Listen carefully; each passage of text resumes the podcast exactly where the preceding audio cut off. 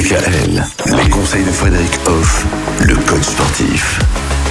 Bonjour Frédéric, ça y est, on y est, nouvelle semaine où on va parler du sport, euh, du bien-être, semaine encore euh, de vacances hein, euh, scolaires. Et pour commencer aujourd'hui cette nouvelle thématique, nous parlons de ces étapes pour améliorer ses capacités respiratoires, parce qu'en effet, bien respirer, c'est quand même plus sympa.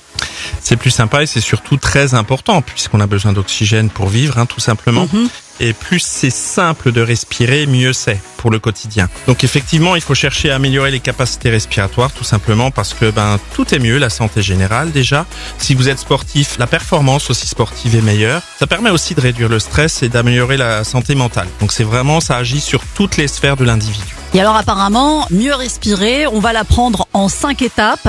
Et aujourd'hui, on va faire face à la première. Et la première, ben, c'est tout simplement amener un peu de régularité. Et comment est-ce qu'on peut faire facilement? Ben, C'est tout simplement en marchant ou en courant de façon régulière. La régularité est une des choses essentielles pour que les choses s'installent et pour qu'on améliore du coup les choses puisqu'on fait souvent quelque chose. Et donc du coup, est-ce que c'est mieux de courir ou par exemple mieux de marcher? Est-ce qu'il y en a un qui est quand même réellement plus efficace que l'autre ou est-ce que c'est un mythe de dire euh, que courir euh, forcément euh, ça nous amène plus loin dans nos capacités respiratoires?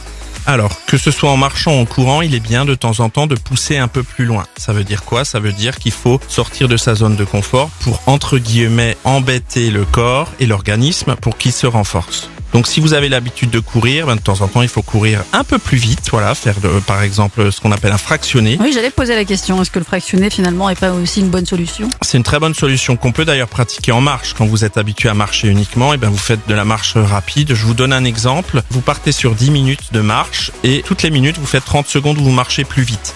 Puis ensuite vous faites de nouveau une minute calme et vous faites cela sur 10 minutes.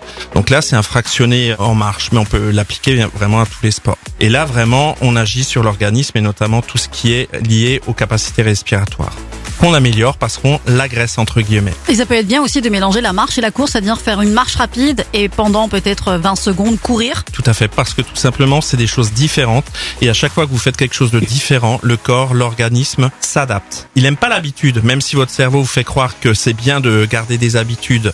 Eh ben non, il faut contrarier euh, ce qui est en place. Voilà, les capacités respiratoires où on va continuer à essayer de les améliorer, de mieux comprendre aussi notre métabolisme. On continuera demain donc avec cette deuxième étape. À demain. À demain. Retrouvez l'ensemble des conseils de DKL sur notre site internet et l'ensemble des plateformes de podcast.